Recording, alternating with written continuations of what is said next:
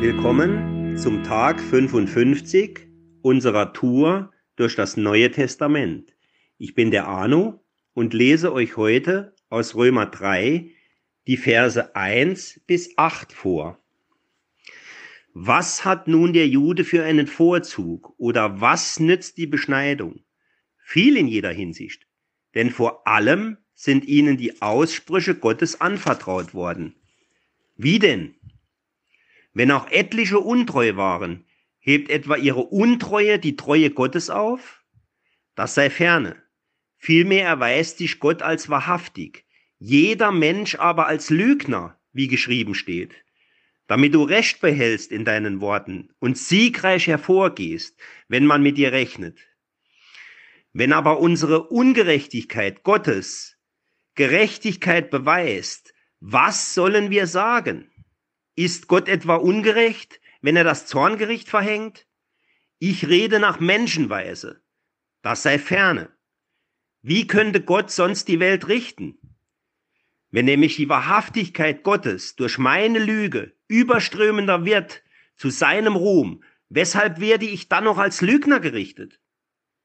Müsse man dann nicht so reden, wie wir verleumdet werden und wie etliche behaupten, dass wir sagen, lasst uns Böses tun, damit Gutes daraus komme? Ihre Verurteilung ist gerecht. Starker Text.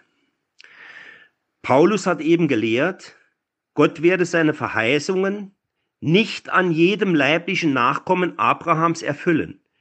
Er wusste, dass jüdische Leser dieser Aussage widersprechen würden. Er erklärte damit die alttestamentlichen Verheißungen Gottes an die Juden für nichtig. Aber die Antwort des Apostels entspricht sowohl der ausdrücklichen als auch der impliziten Lehre des Alten Testaments.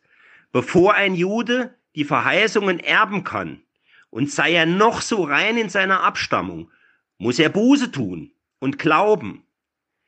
Gott wird alle Verheißungen erfüllen, die er aus, die er dem Volk Israels gegeben hat, auch wenn einzelne Juden wegen ihres Unglaubens diese Verheißungen nicht erlangen. Auch wenn die ganze Menschheit sich einig wäre, Gott sei untreu und halte seine Verheißungen nicht, bewiese das nur, dass alle Menschen Lügner sind und Gott wahrhaftig ist.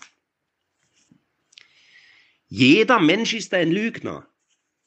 In den zehn Geboten steht, du sollst nicht stehlen. Man kann uns nicht trauen, hat der Pfarrer Wilhelm Busch einmal gesagt. Darum steht dieses Gebot in der Bibel. Es stünde nicht da, wenn wir alle grundehrlich wären und niemals in Versuchung kämen. Oder warum, fragt Wilhelm Busch, werden in Bussen und Bahnen denn so oft die Fahrkarten kontrolliert? Weil wir alle machen würden, was wir wollen, wenn uns nicht ein Gebot daran hindern würde. Wenn es um unser eigenes Eigentum geht, dann ist uns das Gebot auch sehr sympathisch. Wenn es um Hab und Gut anderer geht, dann neigen wir zu einer etwas großzügigen Auslegung. Vielleicht ist das bei dir anders. Du bist immer ehrlich. Super, herzlichen Glückwunsch. Du hast also noch nie bei der Steuer geschummelt. Noch nie etwas illegal aus dem Internet geladen. Zum Beispiel Bilder, die du vielleicht in einem Dokument verwendet hast, Du hast noch nie schwarz gearbeitet oder selbst schwarz arbeiten lassen. Du hast noch nie die Mängel deines alten Autos verdeckt, um es gut verkaufen zu können. Wunderbar, super. Oder was man sonst noch so alles machen kann. Diebstahl bedeutet ja ganz vieles. Eigentlich sind all diese Dinge Peanuts gegenüber dem Diebstahl im großen Maßstab, die von den großen Konzernen begangen wird, die schlechte Produkte anbieten, oder viel zu hohe Preise verlangen für ihre Produkte. Im Gegensatz zu der Steuerverschwendung, die der Staat begeht, ist im Grunde ja auch Diebstahl oder die Ausbeutung von Menschen und Ressourcen. Aber auch das ist ein Diebstahl. Gott schützt dein und mein Eigentum. Da spielt es keine Rolle für ihn, wie viel oder wenig man stiehlt. Das hebräische Wort für stehlen heißt Ganav wovon unser Wort Ganove herkommt.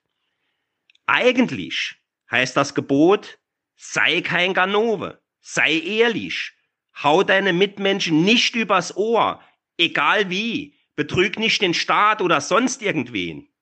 Die gute Nachricht ist doch, Gott schützt auch dein Eigentum. Du sollst gut leben können.